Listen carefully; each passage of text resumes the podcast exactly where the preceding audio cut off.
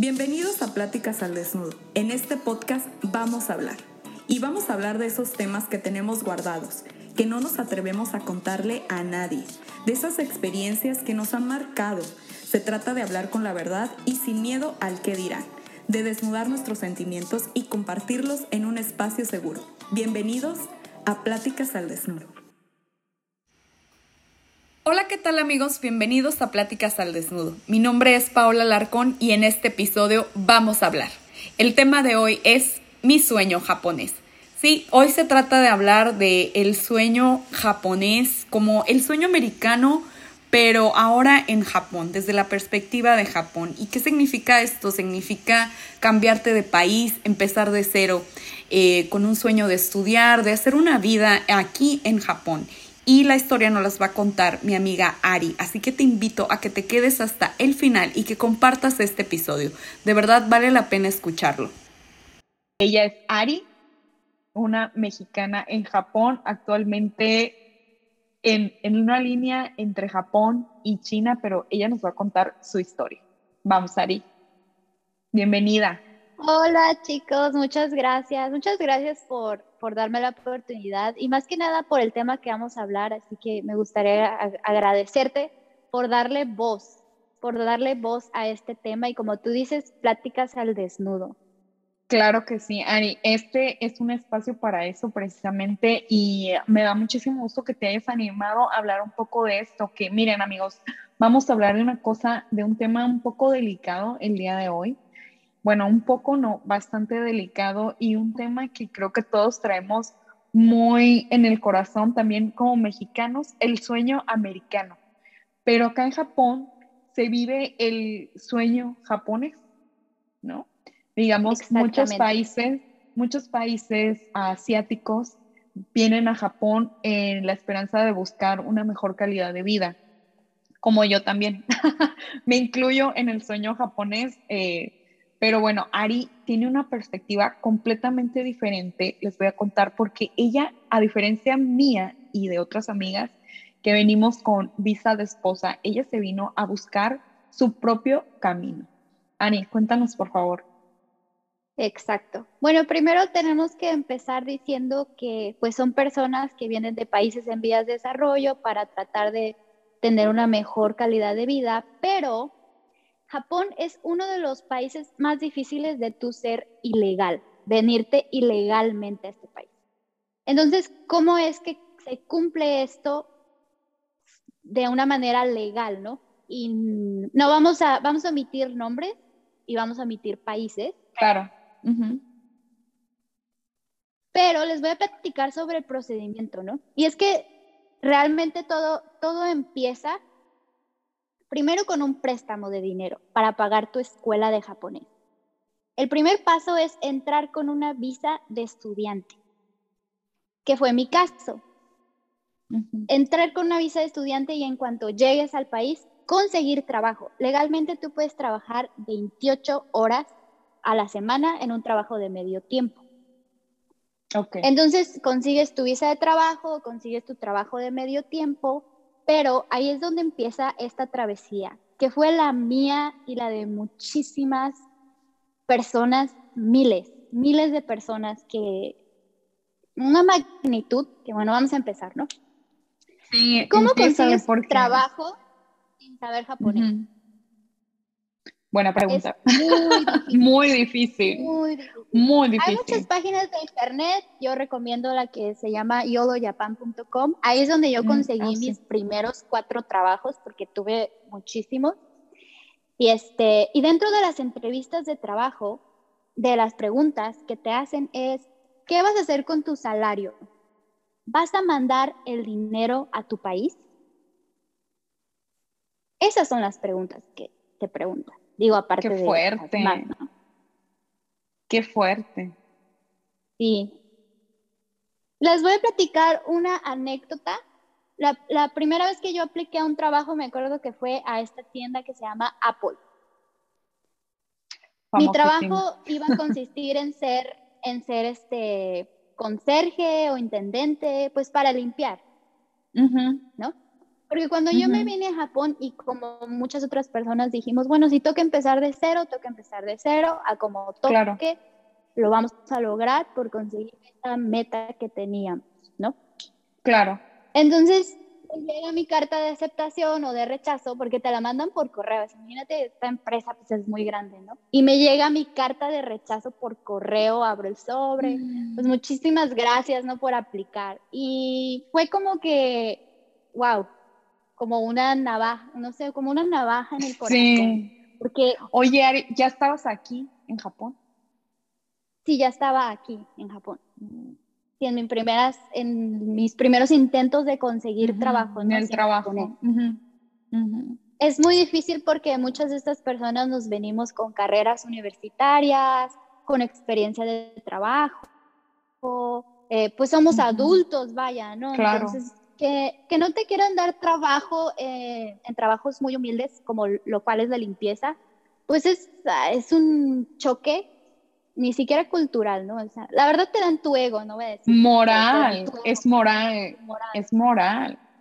Es moral. Amigos, y para quien no sepa, yo también trabajo de limpieza, es mi, es mi medio tiempo porque pues no hay más y también tengo carrera universitaria, al igual que Ari, también sé inglés, pero es difícil, es difícil como ella lo comenta. Y luego, Ari. Bueno, después de fácil unas 30 entrevistas, 30 entrevistas que hice, porque estamos hablando de que yo me vine a Tokio, en una ciudad mega poblada, internacionalmente muy desarrollada. O sea, la competencia está feroz. cabrona. Es feroz, es feroz, es feroz.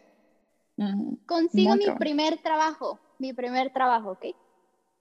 Para esto pasan tres meses, más o menos, que es cuando entras a la escuela, ya puedes decir hola, mucho gusto, sí, no sé, o sea, ya emprendes unas palabritas y ya todos empiezan a conseguir trabajo, ¿no? Mi primer trabajo fue de escanear modelos 3D de dientes, o sea, usar el oh. programa digital para reconstruir 3D el molde, ¿no? El molde que te, que te, hacen para que después te pongan los los brackets. Eh, pues duraría un mes y después eh, no pasé el periodo de prueba. No pasé el periodo de mm. prueba y bueno, ese fue mi primer intento de trabajo, ¿no? Y así, a la par, muchos compañeros empezaron a conseguir sus primeros trabajos. Y ahora tú dirás, 28 horas a la semana, que es lo legal, donde tú tienes que pagar tu apartamento, tu transporte, tu comida, tu escuela, pues obviamente no te alcanza y ahí es cuando las personas empiezan a tener dos, tres trabajos donde obviamente si en uno te entra tu cuenta bancaria japonesa, los demás son, son en efectivo, efectivo, para que no haya un rastro. Sí que hay un rastro, sí que hay un registro, pero sí es menor, ¿no? No es digital. Sí, y no te genera, y no te genera a ti, o sea, le genera al, al, empleador, o sea, a ti no te genera en tu, en tu récord. Exacto. Entonces, cuando pasa, algunos pagan seis meses, otros pagan un año de la escuela, yo solo pude pagar seis meses. Llega el momento que tienes que volver, que tienes que pagar el nuevo semestre. ¿Qué se hace en esos casos? Bueno, legalmente no se puede depositar el dinero a la escuela directamente de una cuenta japonesa, porque el dinero tiene que venir de tu país. país. ¿Qué es lo que hacemos? Bueno, se deposita el dinero a un familiar tuyo, pero no al que tú pusiste, que era como tu padrino, ¿no? El que iba a, consumir ah, todos tus gastos en Japón. Tu albacea algo Se le deposita a otra persona y la otra persona le da el dinero a, tu padrino y tu padrino hace el depósito a la escuela. Entonces ya empezamos, ya empezamos ahorita a hablar de malabarismos, ¿no? Con lo que es legal e ilegal. Oye, Ari, por ejemplo, te veniste tú y tú, o sea, esa escuela de que hablas es escuela de japonés, ¿verdad? O sea, aplicaste tu, tu visa para, yo voy a estudiar en la escuela en japonés y quiero trabajar medio tiempo para solventar, japonés para solventar estos gastos. Te viniste con inglés, tú sabes inglés. Sí.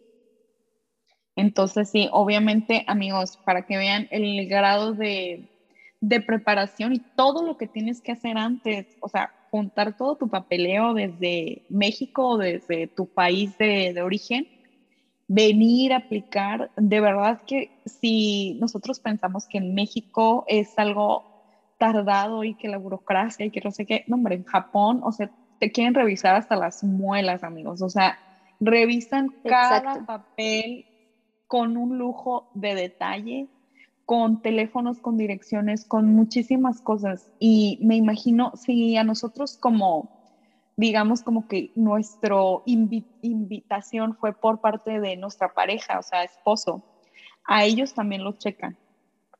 ¿Sí? A ellos también lo checan y te checan a ti de que no sea un matrimonio como fake, que no sea algo de que pues nada más vienes porque quieres una visa de trabajo o algo así es un rollo también, amigos. Sí. Bueno, y en nuestro caso nos piden que una cuenta bancaria con, ah, nos piden una cuenta bancaria con 5 mil dólares que podamos demostrar que podemos solventar por lo menos unos meses, ¿no? En Japón. Es lo que te piden, que, en una visa de estudiante japonés.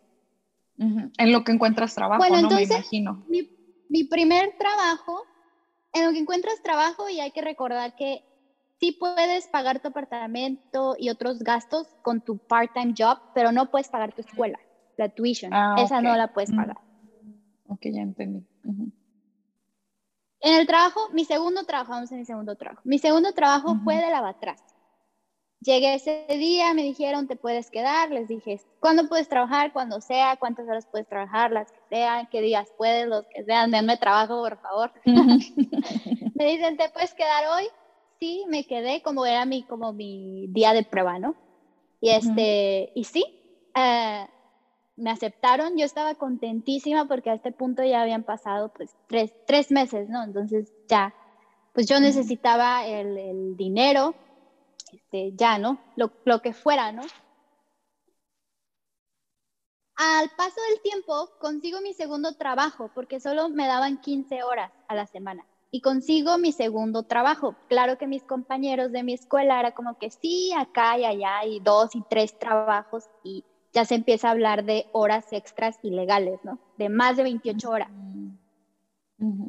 Pero en mi segundo trabajo, junto con los dos trabajos que ya tenía, o sea, el de lavatrastes y mi nuevo trabajo que conseguí, haciendo en una fábrica eh, de alimentos, haciendo los famosos oventos. Ventos. Que son como unas, sí. ajá, que son unas cajitas de, de comida así japonesa que se las venden mucho a los trabajadores.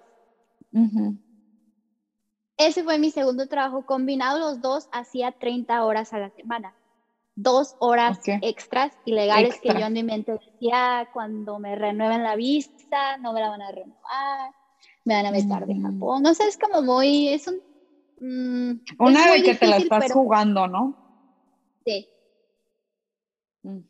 es, es complicado, ¿no? Es complicado. Además, ¿cuáles son las condiciones de vida? Afortunadamente yo siempre tuve el apoyo de mis amigos, de mi familia, pero eso no, o sea, el caso que yo les estoy contando, el mío, es el mejor de los casos, porque el caso de mis compañeros era diferente vivían en, en, apartamentos chiquitos. Por si en Japón ya son chiquititos y carísimos. Estamos hablando de rentas de más de 12 mil pesos. Sí, y en Tokio, en Tokio es carísimo. Tokio es, yo creo, es la ciudad más cara de Japón.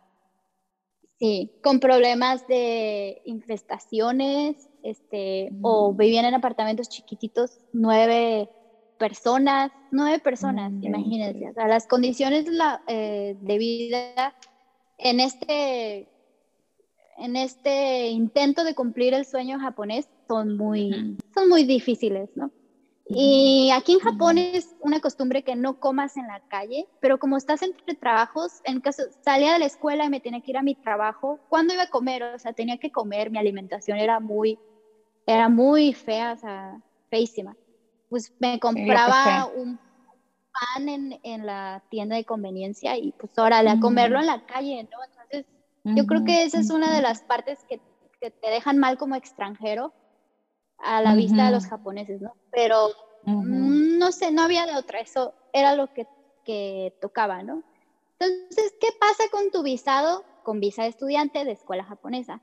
Solo puedes estar 2.5 años con esta visa. 2.5 años tienes para aprender japonés y conseguir eh, una visa de trabajo. ¿Qué nivel de japonés estamos hablando? Estamos hablando de la certificación que con las siglas se abrevia JLPT. Necesitas N3 para arriba. N, 1 es el más avanzado. Aquí sigo luchando yo por mi N4. Imagínate. Ay, no. O sea, es todo un, una, situación. Disculpa. Bueno, pasaron los meses, me cambié, ahora era mesera ahora mesera en un restaurante mexicano.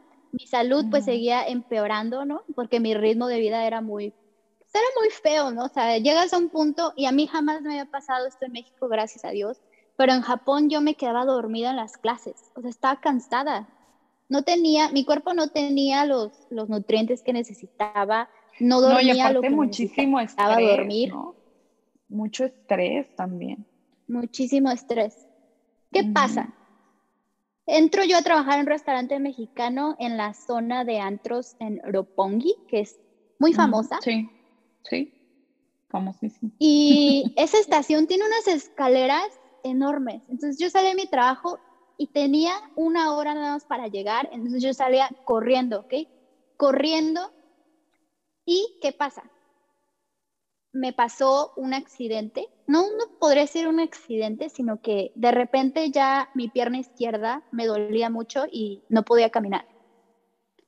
No podía caminar, fui a varios especialistas, todos me decían, es que no sale nada en la radiografía, no sale nada, ¿no? No sale nada. Y Pero que te dolía, te dolía. Sí, me dolía, yo me dolía, o sea, tenía como un tendón, sí, pues los músculos son como tendones, ¿no? Y no estaba inflamado, o sea, si tú la veías no veías nada, pero a mí me dolía, yo no podía caminar, no podía. Estuve yendo a terapia física por un año mm. y estuve trabajando, tuve que dejar de trabajar tres meses, ¿ok? Para esto, a mi visa solo le acaban ocho meses ya. Ocho meses mm. para cambiar la visa de, de, trabajo. Y pues nada, un día en Facebook encontré un anuncio donde estaban buscando asistentes de enfermeras y patrocinaban la visa de trabajo. Mm, Apliqué, me compré un traje porque ya para esto yo ya estaba buscando como más, ya estaba buscando mis opciones, ¿no? Y me dijo una amiga, ¿sabes qué? Es que cómprate un traje porque si no te compras un traje, no te van a dar el trabajo, no te van a dar una visa. Un traje de... un traje de formal, ok. Entonces, estaban bien caros, me costó 8 mil pesos el traje, pero fue una inversión que se tuvo que hacer, ¿no? Pues ya yo fui con mi traje y me dieron el trabajo. Y yo no voy a decir, me dieron el trabajo porque llevaba un pinche traje, pero vamos que ayudó. Es una formalidad, amigos, de Japón. Les voy a contar, así incluso los japoneses y no japoneses, cuando vas a pedir un trabajo, hay una tienda exclusiva de trajes, de trajes para pedir trabajo. Y la gente sabe, ah, este chavo o chava acaba de terminar eh, la universidad, japonés, estoy hablando de japonés, mm, y ah, va a buscar trabajo. Entonces, esto que menciona Ari es un dato también como muy cultural, muy de la cultura de que pues los reclutadores ya te ven con el traje, ah, ya les da como un cierto rango, ¿no? Sí, pues llevaba mi traje, me dieron el trabajo, me dijeron te vamos a poner un periodo de prueba para ver si te gusta el trabajo y después te vamos a cambiar la visa, con la condición de que aprobara el, la certificación N3 de japonés, que es muy importante, o sea, no solo tienes que solventar tus gastos y trabajar, también tienes que seguir estudiando y seguir mejorando, o sea, un equilibrio que a lo mejor en México no, no me tocó vivir, no a ese grado, pero ahora sí que lo estaba viviendo. Ahora sí que sé lo que es decir que te quedes dormido en clase por cansancio, por hambre. Mm, muy triste. Sí, por hambre. Pero bueno, empecé a trabajar de asistente de, enfermera y hay un punto muy importante que quiero que todos recuerden a los que quieren trabajar en Japón y es que hay una jerarquía dentro de las empresas japonesas. Y tú como extranjero, no vamos a decir tú como extranjero, vamos a decir, por no ser japonés, a ti te toca ser o comportarte de una manera inferior. Si tú entiendes esto y te comportas de una manera inferior a los japoneses, te vas a poder adaptar muy bien al ámbito laboral. Sí, entiendo. Es como no inferior, pero sí darles a ellos a un grado de que ellos son superioridad o jerarquía. Sí, a mí me pasó eso en mi trabajo, pero lo viví de forma diferente. Igual y en otro momento les platico mi experiencia, pero qué importante lo que dices, Ari. O sea, todo esto le va a servir mucho y bueno, yo espero que llegue a las personas indicadas que están en busca de, de este sueño japonés, de venir para acá a Japón. Sí, muy bonito, muy limpio, mucha seguridad y muchas cosas, pero también hay un lado de que pocos se atreven a hablarlo como lo estás haciendo tú. Exacto. Y claro que hay otra manera, o sea, puedes terminar la escuela de japonés y te puedes meter a una escuela vocacional o te puedes meter a la universidad o en mi caso, que era mi sueño, eh, estudiar la maestría. Pero para esa época de mi vida yo ya había sido rechazada tres veces, tres veces para la maestría. O sea, no me aceptaron. La competencia también estaba complicadísima. Si yo en algún momento que les dije a mis papás, me quiero ir a Japón, me dijeron, no, Ariana, tú puedes estudiar la maestría en la mejor escuela de México, en la mejor universidad de México. Yo les dije, no, ah, yo me voy a ir a Japón, me van a aceptar. Si yo no confío en mí, nadie lo va a hacer. Eso fue lo que me. Si yo no confío en mí, nadie lo va a hacer. Sí, eh, mira, mira que mi admiración y mi respeto para lo que hiciste. Eh, de verdad, qué tenacidad, primero que nada. Pero yo tengo una pregunta, ¿por qué Japón? O sea, tú ya lo tenías desde niña o ya tenías esta como visión, o sea, ¿por qué no Estados Unidos? ¿Por qué no México? O sea, otra cosa más cercana a nosotros. Pues sí que es la pregunta del millón, ¿eh? porque en cada entrevista siempre te preguntaban, pero ¿por qué te viniste a Japón, no? Sí. Y yo creo que es la pregunta más difícil que te pueden hacer. ¿por qué te viniste a Japón? Porque de repente, entre todo lo que viví, se volvió tan borroso que, que si el día de hoy me estás preguntando por qué Japón, por qué te viniste a Japón, puta, no sé. ya no sé. No sé. Ahora ya no sé, perdí el rumbo. Ahora ya no sé. Perdí mi rumbo, pero, yo, pero veía que, el, ah, ajá, dime. No, yo te digo, es muy admirable que, o sea, tú dijiste, quiero esto y voy por esto y lo voy a intentar y voy a hacer lo que tenga que hacer para lograr llegar de A a la B. Y eso... Pero la vida es muy curiosa, fíjate, es muy curiosa. Cuéntame. A veces lo intentas y a veces no lo logras y a veces terminas cruzándote un camino diferente, ¿no? Claro, porque como lo comenté, Ajá. Cambiando un poco, cambiando un poco el, no la meta, bueno, no cambiando el objetivo, pero sí cambiando el plan. El plan, ¿no? Sí, porque yo estaba segurísima que a mí me iban a aceptar, que yo al, solo pagué seis meses de escuela, yo dije, en los seis meses voy a aplicar y me van a aceptar y no voy a tener ningún problema. Pero no, mi reina, así no, así no funciona la vida. No, mi fiela. Era muy, joven. Entonces, bueno, volvemos. Me dan mi visa de trabajo, me dan, me dan el periodo de prueba para ver si me daban la visa de trabajo, ¿no? Ok. Toqué fondo. Yo seguía yendo a mi terapia física. Yo ya estaba mentalmente exhausta. Y cuando llegué a este trabajo y me di cuenta que tenía que tomar un rol inferior, y no me molesta porque uno siempre hay que ser humilde, ¿no? O sea, eso sí, ¿no? Y yo siempre fui muy trabajadora, muy trabajadora. O sea, cuando yo estaba lavando pues, trastes y les dije, es que, ¿saben qué? Voy a tomar un trabajo nocturno porque me van a pagar más dinero. Me subieron el salario, no querían que me fuera y lavaba trastes y no querían que me fuera. Entonces, ahí no era el problema. Cuando llegué a este trabajo, era asistente de enfermera Y como cualquier sueño americano, japonés, el que tú quieras, tú vienes a cumplir el rol o vienes a hacer los trabajos que los nativos no quieren hacer. No quieren hacer. Mi trabajo era sencillo. Mi trabajo era quitar las sábanas de la cama, shitsukokan se llama, y poner sábanas nuevas, ¿no? La almohada y todo limpio. Y limpiar, pues, las zonas, ¿no? Claro que hay reglas, porque estás trabajando en un hospital, ¿ok? Estás trabajando en dos hospitales. Hay reglas de higiene que tienes que seguir para tú no contagiarte de las enfermedades que los pacientes que tienen. sí, claro. Ahora, yo por saber inglés, me daban mini breaks y me, a los nuevos que entraban, me mandaban con las enfermeras para que yo les tradujera el reglamento de seguridad de japonés a inglés, ¿no? A los nuevos, para que supieran las reglas. Dentro de esas reglas decía que no se tocaran los objetos de los pacientes, porque podrían llevar enfermedades. Y ahora con el, después, ese fue en el 2019, ahora ya sabemos qué pasó y cómo se transmiten muchas enfermedades. Entonces, siempre veía que esas reglas se rompían. Mm. Me sentía muy insegura. Me sentía muy insegura porque yo decía, es que me voy a, me voy a contagiar, o sea.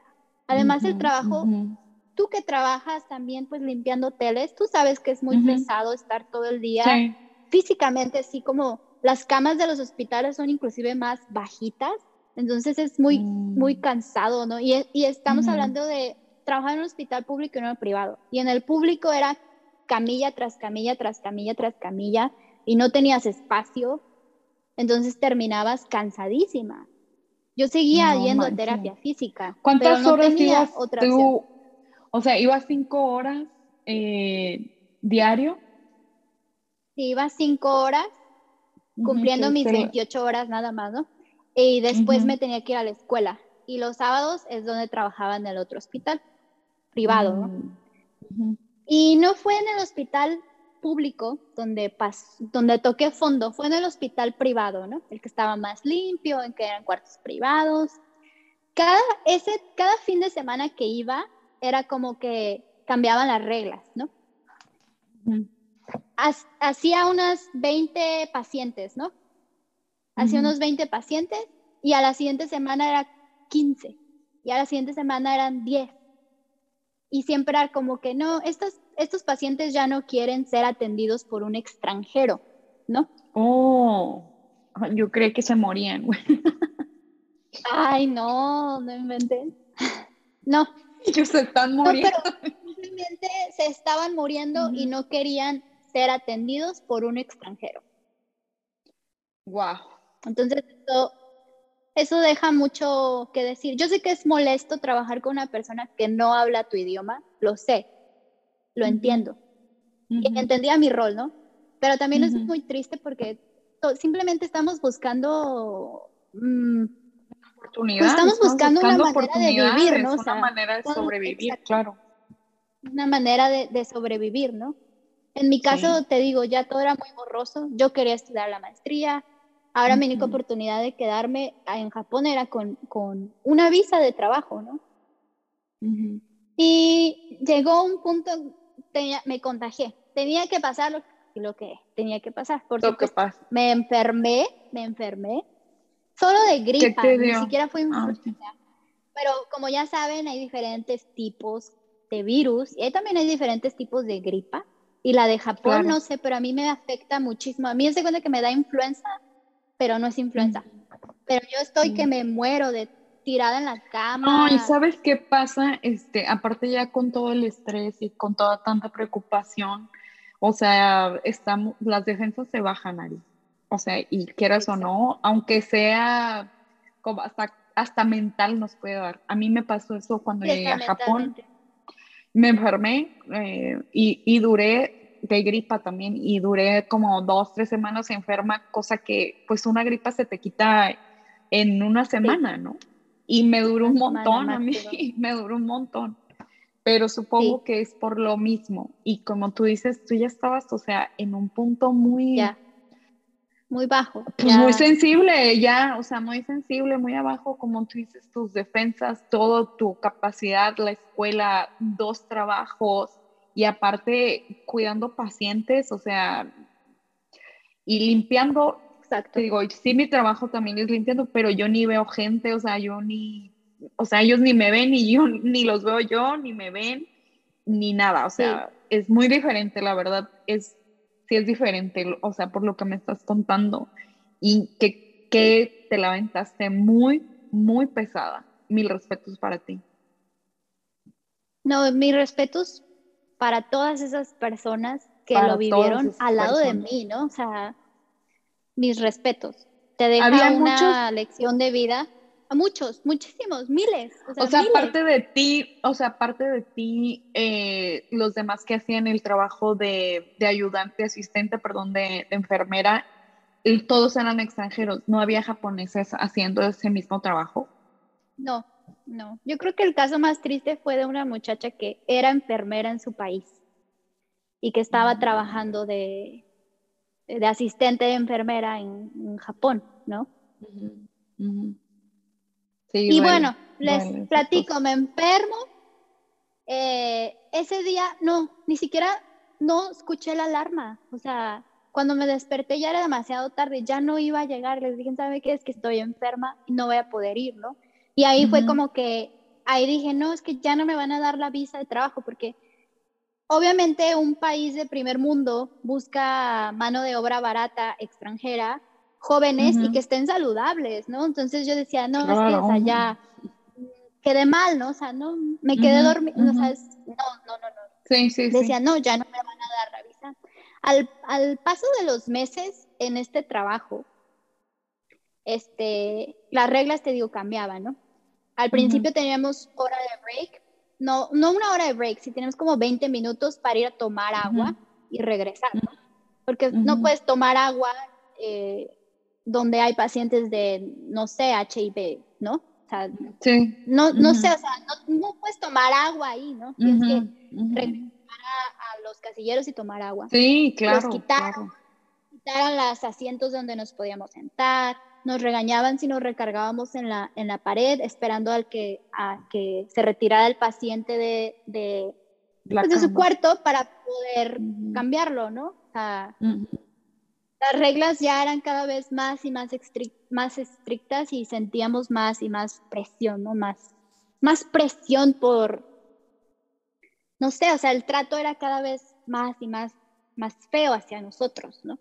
nosotros los, era mucha, mucha presión y un día llorando, un día llorando yo en el internet. Yo esto ya, ya no estaba aplicando para, para la maestría, yo ya, ya me había rendido. En internet busqué como que trabajos en inglés, ¿no? En Japón. Me meto y aplico a una empresa donde dice, ay, nos reservamos el derecho de decirte si te aceptamos este, o te rechazamos porque hay muchas solicitudes, ¿no? Entonces si no te llega ningún correo, pues date por rechazada. Aplico, pasa un mes y en este mes yo decía, no, o sea, no. Se me, en cuanto se me acabe mi visado, no. Ya, para este entonces ya me quedaban nada más eh, cinco meses de visado. Yo decía, ya no quiero, ya no puedo, no lo voy a hacer, no, no voy a, no puedo trabajar. Oye, Ari, ¿y no pensaste, o sea, antes de que se cumpliera el lapso, no pensaste, dices que yo ya me voy? O sea, no, no sé, no se resultaron las cosas y estoy aquí sufriendo mucho, como que por, ¿por qué? Como por era tanto mi orgullo, era tanto mi orgullo de, de, no sentir el apoyo de mi familia al principio, de que me dijera, no, no te van a aceptar Mm, ya, ya te entiendo. Era tanto mi orgullo que, que no, o sea, no rendirme en, eh, mm, en ese punto no. no era una opción. Pero yo decía, no, es que yo no puedo así, ¿no? O sea, ya sí llegué, sí, necesito que fondo. Mi familia jamás supo, o sea, esto que les estoy ah, contando, ellos no lo saben porque obviamente no les vas a decir, este, mamá, me estoy muriendo de hambre, este, mamá, no, tengo cama Porque No, nadie qué cama. Normalmente en Japón duermes en unos cuartos especiales con un piso como de, creo que es de bambú, que le llaman tatami. De tatami. Y ahí pones una colcha así gordita que le llaman futón y ahí duermes. Pero nosotros no teníamos para pagar un cuarto con, con tatami. O sea, nosotros dormíamos con el futón, pero en un piso normal, o sea. Yo y mis compañeros, ¿no? Y eso yo creo que afectó a mi problema del- de, lo que te decía de, De la, salud. Y sí llegó Sí, un de la momento en que, de salud. que El me decían cuando te levantes crudo del tatami, sí, cuando te levantes Ujú. del tatami, le- no del tatami, porque no tenía, del Del, futón, así, del, levántate del del futón. espacio, me decía el doctor, porque fíjate, el esfuerzo físico que haces para levantarte del piso, al, pues sí, ¿no? Al, para pararte. Sí, eh, para ya es mucho para tu cuerpo. O sea, hasta ese, hasta, hasta ese punto había caído, ¿no? Entonces agarraba la silla, una silla que tenía, y la agarraba y pues órale, despacito, y me paraba. No, uff, horrible, ¿no? Sí llegó un punto que les dije a mis papás, ¿saben qué? Es que eh, necesito, para, necesito dinero para una cama, ¿no? Porque salen carísimas, te sale en un set así baratito, bajita la mano, 10 mil pesos. ¿no? El colchón y la y la base de la cama. Un colchón bueno, ¿no? Porque ya que estaba, ya que Sí. iba a pedir ayuda, ya que estaba Pues así, sí, ya que no, estabas en esa, pues, pues de una vez, ¿no? ¿Para que compro cualquier cosa ahí que no me va a servir? Exacto. Pero bueno, volviendo al tema, pasó un mes y me dijeron, te vamos a dar una entrevista por Zoom para ser maestra de inglés. México no tiene como idioma nativo el inglés, nosotros hablamos español. Entonces la competencia era con países como Australia, Estados Unidos, algunas sí. partes de África. o sea, Canadá, la competencia era con nativos Europa. de todo el mundo, porque de Japón estaba abierto, ¿no? Estamos Ujú. 2019, ¿no? Yo Me ahí te hicieron la conocí, se me hace, Ari. O sea, yo te conocí ¿Sí? ya que eras, sí, yo me acuerdo La que sí, te maestra, pregunté. sí. Cuando yo te conocí ya que eras maestra. Bueno, continúa. Me y me dijeron, ajá, ay, me dijeron, bueno, vamos a hacerte la entrevista por Zoom. Pasé la entrevista, me Ujú. hicieron un examen de japonés, me hicieron un examen de inglés, me dijeron, ok, ahora sigue la entrevista en persona. Fue ese día, Ujú. dijo, ese día va a haber más, más, este, más personas que están aplicando. Ujú. Y ese día va, va a haber varios directivos de la empresa y va a haber posibles clientes que te quieran contratar. Tienes que estar lista por si te dicen que queremos contratar. Ok. Fui, es- ya me hice, me hice la, la clase muestra. Eh, fue el momento de la hora del break del segundo día porque era dos días. Y me dijeron, Mm. hay, una, hay unos clientes que te quieren contratar, hay una escuela que te quiere contratar, pero tiene que ser ya. Ya. Ujú. Y tú sí, Era yo quiero el trabajo. Octubre del 2019. Me dijeron, pero te quieren ya. Y les dije, sí. Ok, empezamos a juntar todo el papeleo que se requiere para una visa de trabajo y específicamente para ser maestra, porque hay ciertos requisitos, como tú decías, el gobierno te checa con lupa.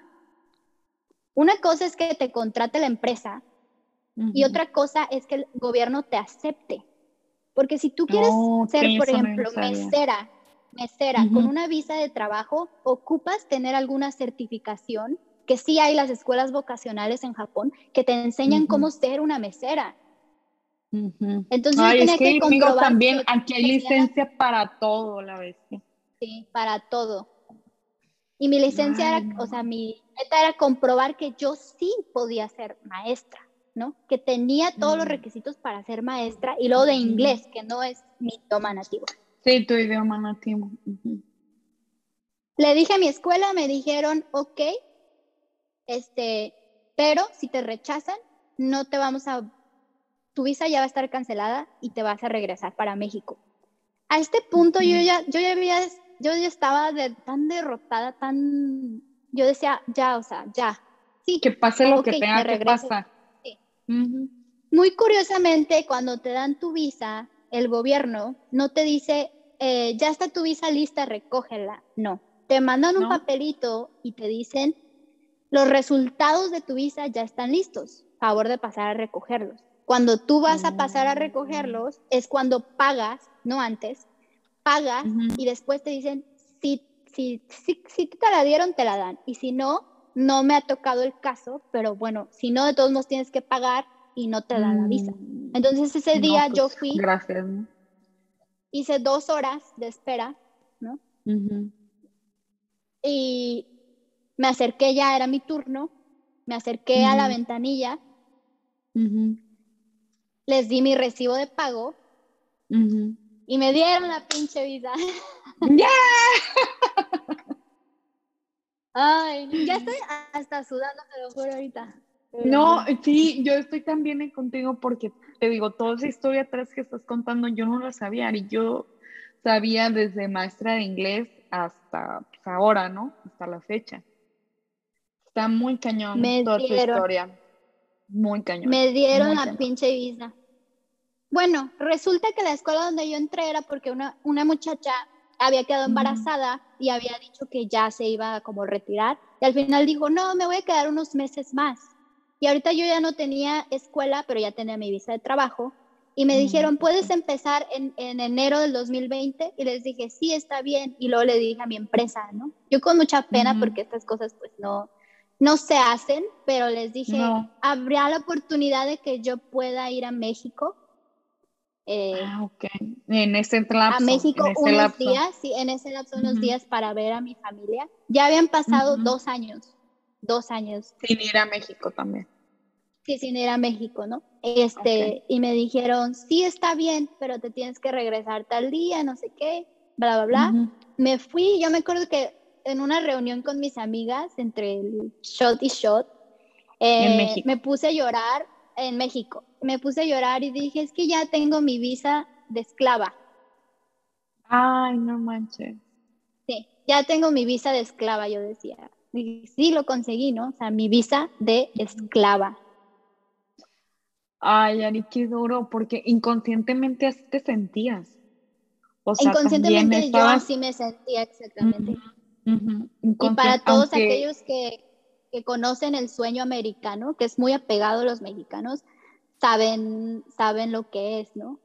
Lo duro trabajar y lo duro y lo duro que es dejar tu país, lo duro que es empezar de cero prácticamente. Y como tú dices, muchos también sin una casa, sin un hogar, andar tocando puertas y que te digan que no.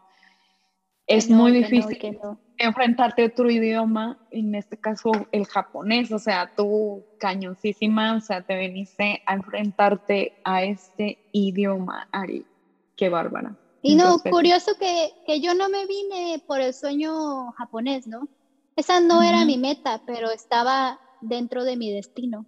Era dentro de mi destino vivir eso, compartir esas experiencias con esos compañeros que jamás voy a olvidar. Me acuerdo una vez que me olvidó mi cartera y me costaban 100 pesos una ir de regresarme a mi casa del transporte. Entonces decía, bueno, pues me voy a ir caminando, ¿no? Pero ya no le quedaba batería a mi celular y no iba a poder, imagínate, eran, eran dos horas y media caminando sin saber en dónde estoy, ¿no? En una ciudad como Tokio, o sea, entonces me acercó a una de mis compañeras y les digo, yo sabes qué es que se me olvidó mi cartera, no tengo dinero para regresarme, ¿me puedes prestar dinero? Creo que eran 420 yenes, ¿no? Menos de 100 pesos. Y me, da, me dio una moneda de 500 yenes. Y le dije, mañana te lo regreso, ¿no? Pasa el día siguiente en la escuela y le digo, pues ya, muchas gracias, no, aquí está la, la, moneda. El dinero. Y, no, y no, me, no me aceptó el dinero, no, no me lo aceptó de vuelta, ¿no? Y estábamos hablando de una compañera que estaba en, las, que estaba en la misma situación que yo, ¿no? y, peor, porque te digo, el mío es el, el mejor de los casos, ¿no? Empiezo a trabajar. Empiezo a trabajar como maestra en enero del 2020 y aquí es donde te digo que es muy importante que tú sepas tu lugar como extranjero en una organización japonesa, porque a veces no, no, no me trataban mal, pero como, como tú eres el eslabón de acá, de abajo, te el eslabón más no. Te toca hacer ciertas tareas por ser el eslabón más. Se espera de ti que tú hagas esas cosas. Y en una escuela, por ejemplo, Si tú quieres ser bien recibida, que yo ya era mi caso, yo era ya total modo, uy, yo ya estaba perfecta.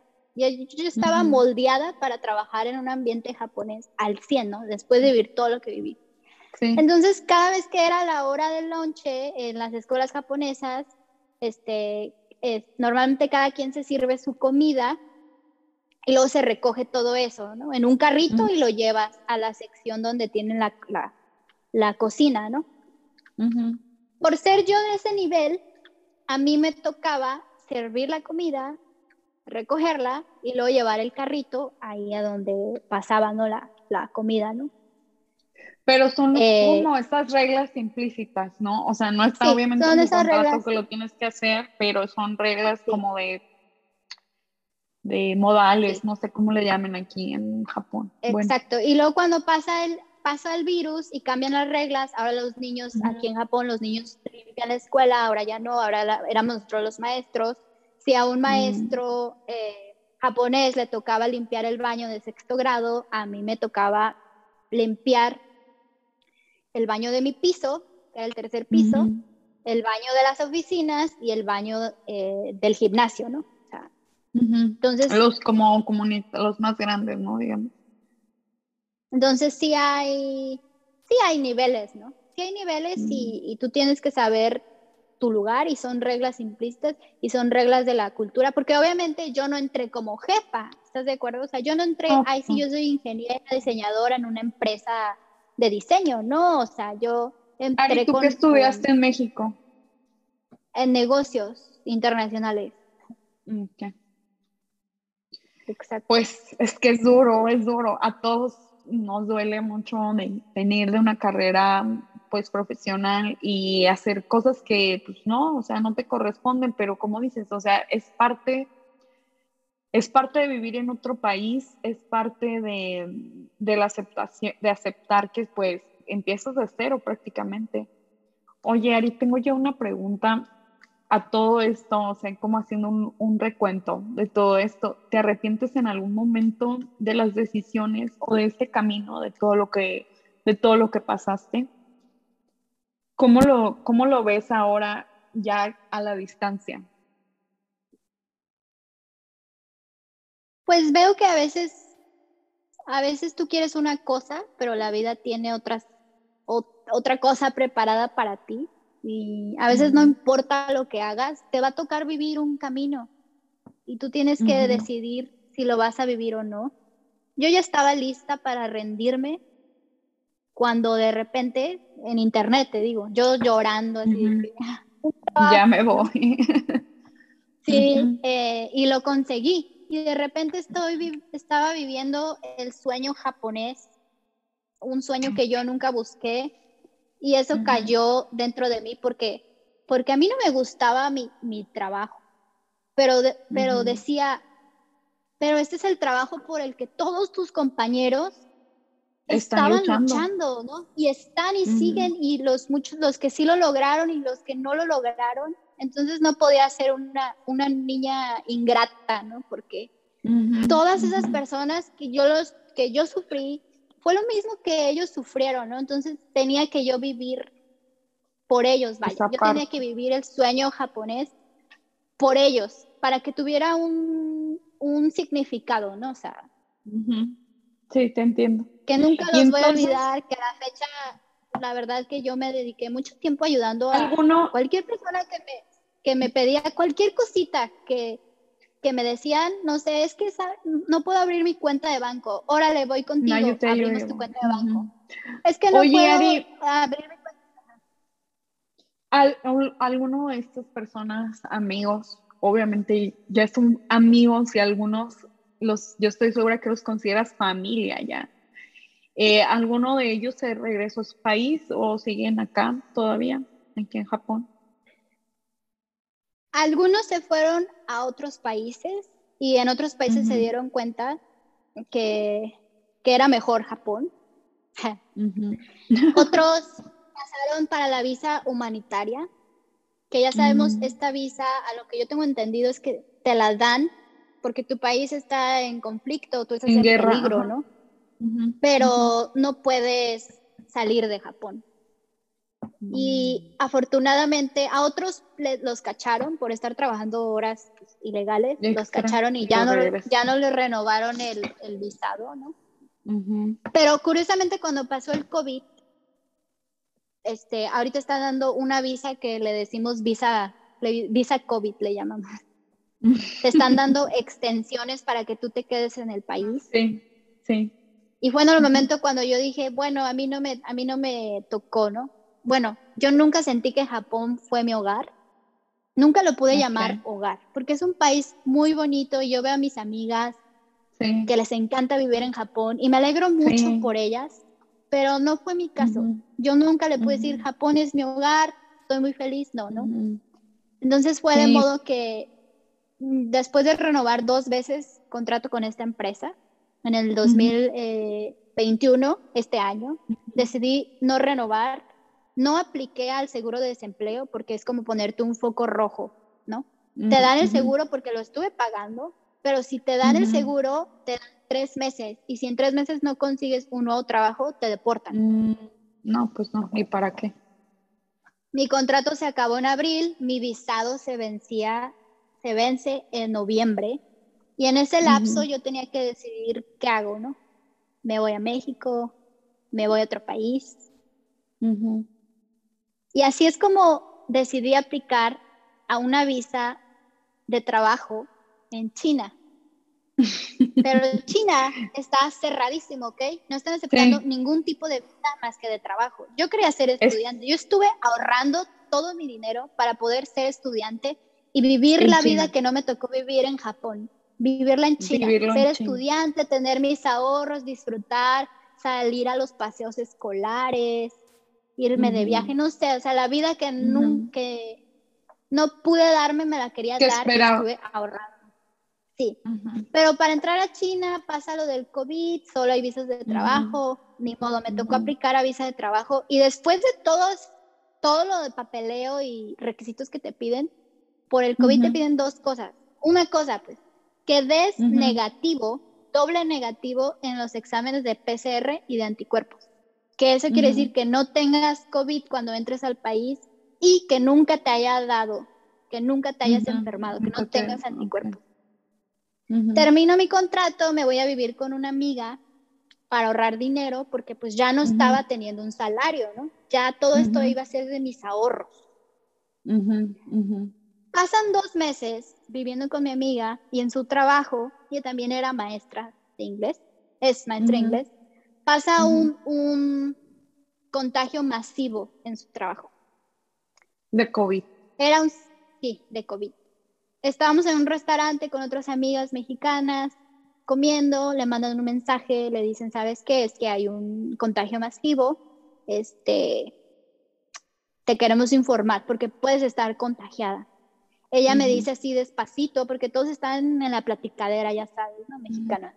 O sea, parte oportuno, ¿no? El mensaje. Sí. Y nos ponemos las dos el cubrebocas. Fue nuestra primera reacción, ponernos el cubrebocas. Ya después ella se anima y les dice a las demás, ahí mismo en el restaurante, ¿saben qué es? Que me acaban de mandar este mensaje, tal, ¿no? Y dicen, váyanse a hacer una prueba de COVID, las dos. Y, le digo, sí, yo me había hecho una en el 2020, porque te digo que a mí me, yo me enfermo de gripa y parece que me estoy muriendo, pero no, no era COVID. En el 2020 no me había dado COVID. Y le digo, vamos al mismo hospital, vamos al mismo hospital. Y pues para allá fuimos, estaba cerrado, no, o sea, ese día descansaban. Entonces ya vamos, vamos camino al transporte público, estamos como a una hora de donde vivíamos y entonces fue como que, ¿qué hago, no? Mi corazón así de que, ¿qué hago? Porque, porque mi visa de trabajo ya, yo ya, ya, ya estaba en trámite, ¿no? Yo ya había aplicado y decía, si me da COVID, no, me van a rechazar, ¿no? No voy a poder entrar a China, ¿no? ¿Qué hago, no? ¿Qué hago? Bueno, llegamos a la estación de donde vivíamos. Ella, ella todavía, es que no te lo puedes creer. Cuando te pasan situaciones, tú estás en de que no me la creo, no es real. Y dices, ¿sabes qué? Es que voy a ir por, un frappé a Starbucks, ¿no? Tú adelántate. Y yo decía, mm, no sé, no sabía qué hacer, entonces le marco a una amiga que estaba ahí justamente en el restaurante y le digo, oye, eh, ¿me dejas quedarme en tu casa? ¿No? Y ella dijo, sí, está bien, yo me quedo con mi novio, tú quédate en, mi apartamento, me dice, no te preocupes, seguramente no, no, no tienes COVID, porque no, mi amiga todavía no tenía síntomas, ¿no? Ella no tenía síntomas. Entonces ah, estábamos de que, estábamos en la negación de no. No, no, no pero bueno, para, para este punto tú ya habías aplicado para la visa para China, ¿verdad? Ya estaba en trámite, pero igual que en ya estaba en trámite, pero estabas esperando como que la respuesta, ajá, estabas esperando respuesta nada más, ajá. y eh, en caso de que fuera, en el caso de que fuera positivo, pues ya te tenías que agarrar vuelo e irte para China. Y en caso de pues, negativo, pues ya te quedaste, ok. ¿Cómo, cómo va ahí el, el, trámite? O sea, si, si, si yo daba positivo a COVID, ya no puedo entrar a China. China no me iba a aceptar. Iba, cuando me hicieran los exámenes de sangre, iba a dar positivo en anticuerpos. Ajá, exacto. Okay. y ya no te aceptan para nada. Así ya no hay ya no hay manera de, entrar a China ni de estudiante, ni de trabajo, ni de nada. De nada. Ah, te tienes que esperar tres meses, queda en tu registro y no te dicen te pues rechazan, te rechazan de una manera amable, ¿no? Como que sabes que no cumpliste con los requisitos, pero ya en la vida real, y yo lo sé porque inclusive en China, si a ti te dio COVID, si tú eres chino y te dio COVID y luego estás buscando trabajo, eh, queda en tu historial, quedas con una manchita negra, ¿no? O sea, no. Sí. Oye, Ari, bueno, ahorita ya para, por, por la cuestión del tiempo, ya estamos como que en el punto clave y en un momento súper interesante. ¿Qué pasó ahí? O sea, ¿qué pasó? ¿Saliste positivo? ¿No saliste positivo? ¿Qué, qué pasó?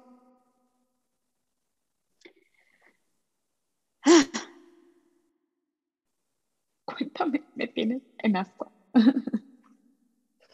me fui al apartamento de mi amiga, luego ya conseguí un Airbnb, me fui al Airbnb, este, Estuve buscando hospitales para hacerme la, la prueba, estaban en, cuatro mil pesos, cuatro mil, cinco mil, seis mil pesos te costaba la prueba, porque yo ya no tenía una empresa que me respaldaba, ¿no? Yo ya era como que, y no ilegal, pero... Sí, no, no legal, pero libre, o sea, no, no tenías un respaldo de empresarial o, o, de escuela o de algo. Sí. ¿no?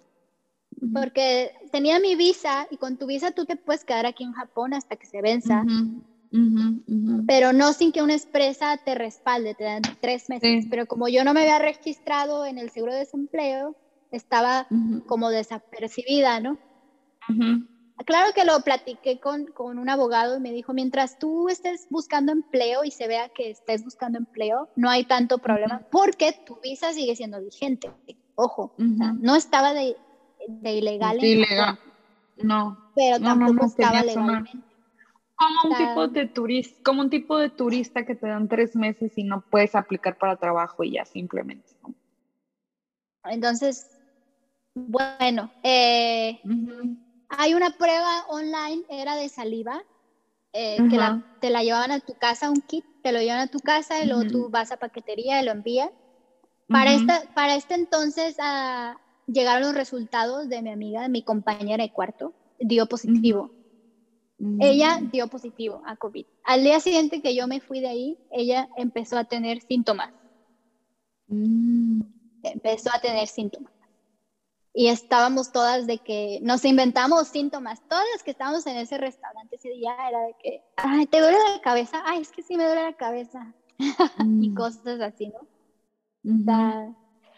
Me llega la prueba, la hago, la envío a, paquetería. Este, no me llegan los resultados, no sé por qué. Este, mandé un correo, les dije, oigan, es que no me llegaron los resultados. Supuestamente que el mismo día, pero también me, costó 800 pesos. O sea, digo, es mucho dinero para comparación de 6 mil servicios diferentes. Eh, me llegan los resultados y este, la prueba fue negativa. Fue negativa. Yo estaba viviendo con una persona eh, que dio positiva a COVID y yo salí negativa. Yo salí negativa. No, mami, qué suerte, güey. qué suerte. Suerte, milagro. milagro, lo que sea, te retiraste a tiempo, qué bueno que no te quedaste otra noche más con ella, o sea, que justo ese día este, te saliste, lo que sea, lo que haya sido, bendito Dios que dio negativo. Dio la prueba negativa. Y entonces, Ari, ya estás ahorita en China. Entonces, fui a la embajada de China a recoger mis resultados. Me fue pésimo en la entrevista. Yo dije, no, o sea, si yo hubiera aplicado para Estados Unidos, me hubieran rechazado. O sea, creo que me preguntaron que por qué me había, que si me había salido de, de Japón, les dije que sí, que en el 2019, que fue la única vez que me salí de Japón, ¿no? Y, este, y me preguntaron fechas que yo soy malísima. Entonces yo les decía, en México es un día antes que en Japón, ¿no? Entonces me dijeron, entonces, ¿qué día? No, un día después. ¿Qué día entraste a, a Japón, no? Y yo les decía, pues no sé, el 2, 2, 3 de, de, de enero, 2, 3, 4 de, de enero, ¿no? Y decía, ¿por qué no está tu registro en tu pasaporte que vienes de Estados Unidos? Porque yo hice transfer. Transferí en el aeropuerto de China, pero no salí de China. O sea que legalmente yo nunca salí, nunca entré a China porque te quedas adentro del aeropuerto. Y entonces, ¿por qué tu pasaporte no hay un sellado de Estados Unidos que diga que vienes de Estados Unidos? Y le decía, no sé, tengo mi visa de, turista a Estados Unidos, a lo mejor porque el registro queda aquí y no en tu pasaporte. Pero no tenía ningún pinche sello que comprobara que, que yo entré o salí de Estados Unidos, solo del gobierno japonés. Entonces, dije, ya no me la van a dar, o sea, no me la van a dar. Fui ese día por mis resultados, este, igual, ¿no? No te dicen si así no pagas. Y me dieron la pinche visa otra vez. yeah. Oye, Ari, entonces ahorita tú estás en China ya. Me dan la pinche visa hago los pinches exámenes, ya me había vacunado, ya me había vacunado. Aproveché que estaban vacunando en Tokio. Durante los Olímpicos no estaban vacunando, no había vacunas, los casos estaban subiendo. Fue una cosa horrible. Sí, se puso muy cañón. Total que abrieron para, se empezaron a contagiar. Mi, mi amiga, que era maestra de inglés, empezó a ver contagios por parte de los niños, ¿ok? Los niños estaban contagiando a los adultos y fue que abrieron una modalidad para maestros para vacunarse. Como mi visa es de maestra, pues yo fui a vacunarme. Y cuando me hicieron los exámenes, di positiva anticuerpos, pero porque tenía la vacuna. Con mi ah, certificado de vacunación, que son los famosos passport, travel, vaccine, passport, no sé cómo le llaman. Este, me dejaron entrar a China. Entré a China. Y ahorita ya estás en China. Ahorita estoy en cuarentena en China, en un cuarto de hotel, no puedo salir. No puedo salir ni al pasillo. Voy a estar un mes, un mes encerrada. Ari, qué, qué experiencia. O sea, está de verdad que muchísimas gracias por compartir conmigo y con todo, con todo el auditorio que, que nos escuchan, yo de verdad espero que llegue a las personas indicadas, que si tu historia sirve para, para motivar a alguien, para alentar, pero también para que vean que hay muchas razones por las que estamos acá en Japón y que algunos nos va muy bien y que como decías, otros sí lo llamamos nuestro hogar. Yo sí lo considero un hogar aquí en Japón pero ha sido difícil, ha sido difícil también y muchas cosas de las que mencionas, como, como lo veíamos en la entrevista, estoy de acuerdo contigo. Eh, mil respetos para ti, Ari, de verdad, muchísimas, muchísimas gracias. Estás invitada, te extiendo la invitación para la segunda parte, para la segunda parte, que nos cuentes de tu travesía, tu trayectoria en China, tus experiencias por allá, porque eres una persona que no me gustaría perder contacto Eh, muchísimas gracias por tu, por tu sinceridad, tu honestidad y pues una vez más, mil respetos para ti. Dinos, por favor, eh, dónde se pueden, cómo pueden ponerse en contacto contigo, sí, o bueno, si quieres que también se pongan en contacto contigo, tus redes sociales, adelante. Y, por supuesto, un mensaje que le quieras dar al auditorio. Claro que sí, muchas gracias. Como tú lo dijiste, esas son pláticas al desnudo y me da mucho gusto, porque es la primera vez que, que se lo cuento a alguien, ¿no? Muchas gracias. Es la primera vez que, que lo digo y que, como yo dije, darle voz a aquellos que pasaron por este sueño japonés, pero a la vez, ahora que lo cuento, pues es mi voz, ¿no? Porque tal vez eh, yo no quería el sueño japonés, pero lo terminé viviendo, ¿no? Entonces fue, fue mi experiencia, ¿no? Claro, y claro que sí, ¿no? inclusive si ustedes viven ahorita en Japón y quieren conseguir trabajo, ahora es el momento porque Japón ahorita no es lo que es lo no, ahorita no nada que ver. No es no existe competencia porque no se puede entrar. Pero si tú estás viviendo en Japón, quieres conseguir trabajo con mucho gusto, te puedo pasar los, los contactos porque esto se trata de ayudar, ¿no? Claro, se trata de ayudar las páginas donde, donde, donde, puedes conseguir trabajo, las empresas, pero sí, eso que te lo pasen por mensaje, que se dirijan directamente contigo. La única red social que tengo es este, Instagram, es muy difícil, es Girly Mexican, G-I-R-L-Y, y luego Mexican. Por Instagram. Y este, sí, con todo gusto, ¿no? Cualquier cosa, ya saben, aquí estamos a mi no sé, con, con mucho gusto, ¿no? Y ahora en China.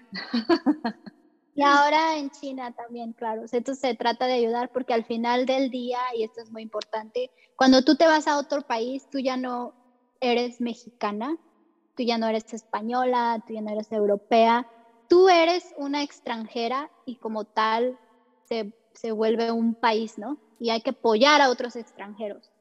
Sí, hay que apoyar a otros extranjeros, no importa si es mexicano, si es este colombiano, venezolano, europeo, este francés, no sé. Sí, yo estoy de acuerdo con eso. También estoy de acuerdo que sí hay que mantener también como una identidad eh, propia, pero sí hay que darnos la mano entre extranjeros, hablen nuestra lengua o no. Eh, gracias a Dios, pues nosotros sí tenemos la fortuna de, de hablar en inglés, que que sí conecta, o sea, con otras lenguas de que, pues, o sea, hay muchos extranjeros aquí de países asiáticos o de otros países que las lenguas, mm, o sea, están muy raras, amigos. Este, y el inglés, o sea, y el inglés, bien, bien hablado o mal hablado, como sea, pero nos damos a entender. Y ha sido, es, y es y ha sido una herramienta eh, fundamental para todas las personas que se quieran cambiar de, de país yo les recomiendo mucho que sí, que sí lo estudien, que se preparen, que también, aunque nosotros, Ari, en el, que en el caso de Ari y en el caso mío, que tenemos una carrera universitaria y todo, desafortunadamente en este país no la, podemos, no la hemos podido ejercer eh, o no la hemos podido ejercer como quisiéramos. Pero también eh, es nuestro caso, o sea, es nuestro caso muy particular. También hay quienes sí lo logran y que vienen con ese objetivo y con, con esa mesa.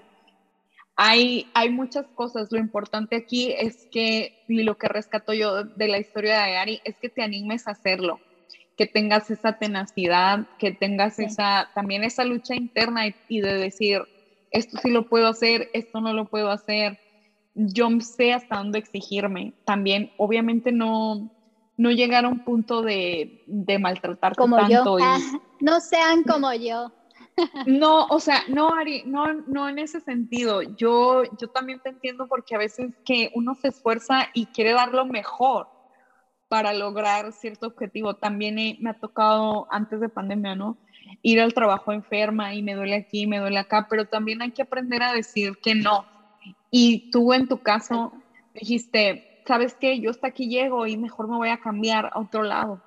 Voy a buscarme mi suerte en otro lado y voy a cambiar mi objetivo, digo, voy a cambiar mi plan más no tu objetivo, que tu objetivo es seguir estudiando, disfrutar la vida en el extranjero y en, desgraciadamente en Japón no, no fue como lo, no fue como tú quisiste, pero sí aprendiste muchas cosas, estoy segura, y te llevas muchísima seguridad y muchas más herramientas para, para China, para vivir una vida más plena. Y, te digo, no cambiando tu, objetivo, más bien cambiando como el plan, ¿no? Haciendo ajustes. Y de eso se trata finalmente.